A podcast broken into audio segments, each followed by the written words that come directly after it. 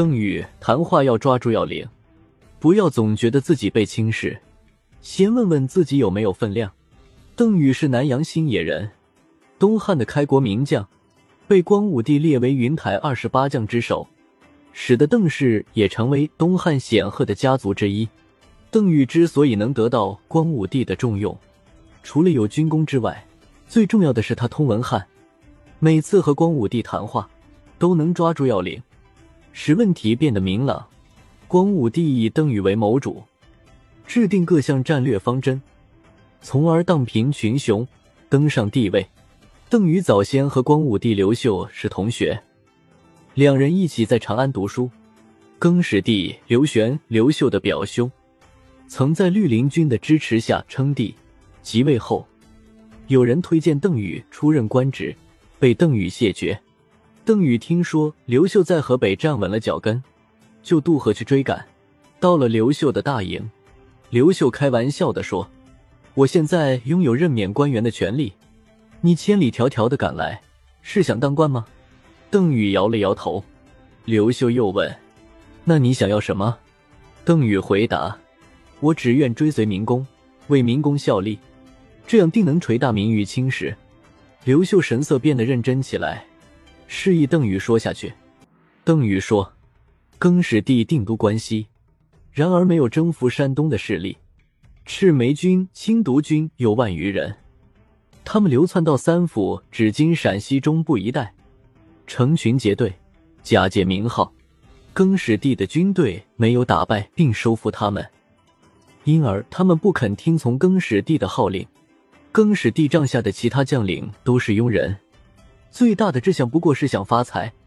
虽然也都争着建立功勋，但不过是早晚图个欢乐。这里面缺乏有远见的人，也没有打算让百姓长治久安。现在四方已经分崩离析，形势非常清楚。明公宁虽为更始帝立下大功，但是恐怕难成大业。未今之计，您应该多招揽天下英雄，为百姓建立一个安定的王朝，成就汉高祖那样的事业。邓禹的话令刘秀神色一震，他让邓禹与自己宿在同一帐篷里，并让左右的人称呼他为将军。邓禹的一席话之所以能打动刘秀，很大程度上在于他抓住了谈话要领，即说到了老板的心坎里。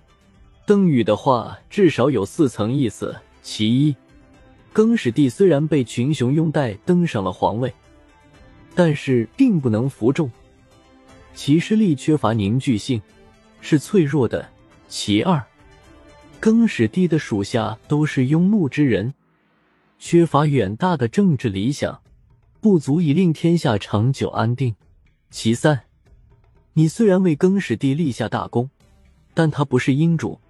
你恐怕难成大业。其次，我们单干，首先是招揽人才，其次是照顾百姓的利益，这样定能建立一个有新气象的王朝。邓禹的分析鞭辟入里，将非常复杂的情况归纳的清晰明白，甚至还给出了发展建议，可谓高屋建瓴。这样的谈话水平和政治敏感性，无疑是刘秀最需要的。无怪乎邓禹当场就得到了最高的礼遇。接下来，一切都像邓禹预料的那样发生了。刘玄在绿林军的拥戴下称帝，赤眉军也在形式上表示了对他的归附。但刘玄不信任诸将，先后杀掉多人，还从背后袭击了赤眉军。更始第三年二十五，赤眉军的首领樊崇找到一些西汉宗室后裔，打算从中选一个人立为皇帝。樊崇让人找来一个竹盒子，在一封书札上写上皇帝的名号，然后和其他空白书札一起放进去。他将候选人按年龄大小排列，由年长的先摸，每人可依次摸到一张书札。刘盆子年龄最小，因而最后一个摸。打开书札后，别人的都是空白的，而刘盆子摸到的是那张地札。就这样。他通过抽签的方式当上了皇帝，这样一来，长安和赤眉军的大营里就各有一个皇帝，二帝并立，势必一战。不久，赤眉军攻入长安，刘玄投降后被杀，这印证了邓禹的判断。同年六月，刘秀在文臣武将的拥戴下，与号称金属河北邢台千秋亭称帝，再次出现二帝并立的局面。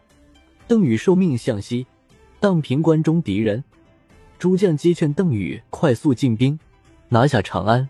邓禹却说：“我们现在虽然人多。”但是能打仗的精兵少，而且进军之地缺乏粮食，我们身后的粮草补给又不足。赤眉军刚刚拿下长安，物资充足，士气高涨，我们无法与之决战。不过，盗贼们缺乏长远的眼光，肯定无法长期坚守。上郡、北地、安定三郡人口稀少，但是粮食和牲口充足。我们不如先去那里休整补给，等待时机，寻找到赤眉军的弱点后，再将其消灭。众将认为邓禹说的有理，因而就是三郡所到之地，击破赤眉军的营寨。邓禹的话术水平很高，建立在他对问题的清晰洞察上。他用了三点来说服将领们：其一，兵在精而不在多，自己的精兵少。不能与敌人硬碰硬。其二，无论是前方还是后方，自己都没有补给，不能与有充足补给的敌人直接对抗。其三，敌人士气高涨，战斗意志强。他既说出了敌人的优势，自己的劣势，又分析出敌人的致命弱点，即缺乏长远的眼光，不能坚守。此外，他还给出了解决方案，即足兵足食，寻机歼敌。无论是面对领导还是下属，邓禹的谈话水平都可谓臻于化境。他不愧为古代史上有名的战略大师。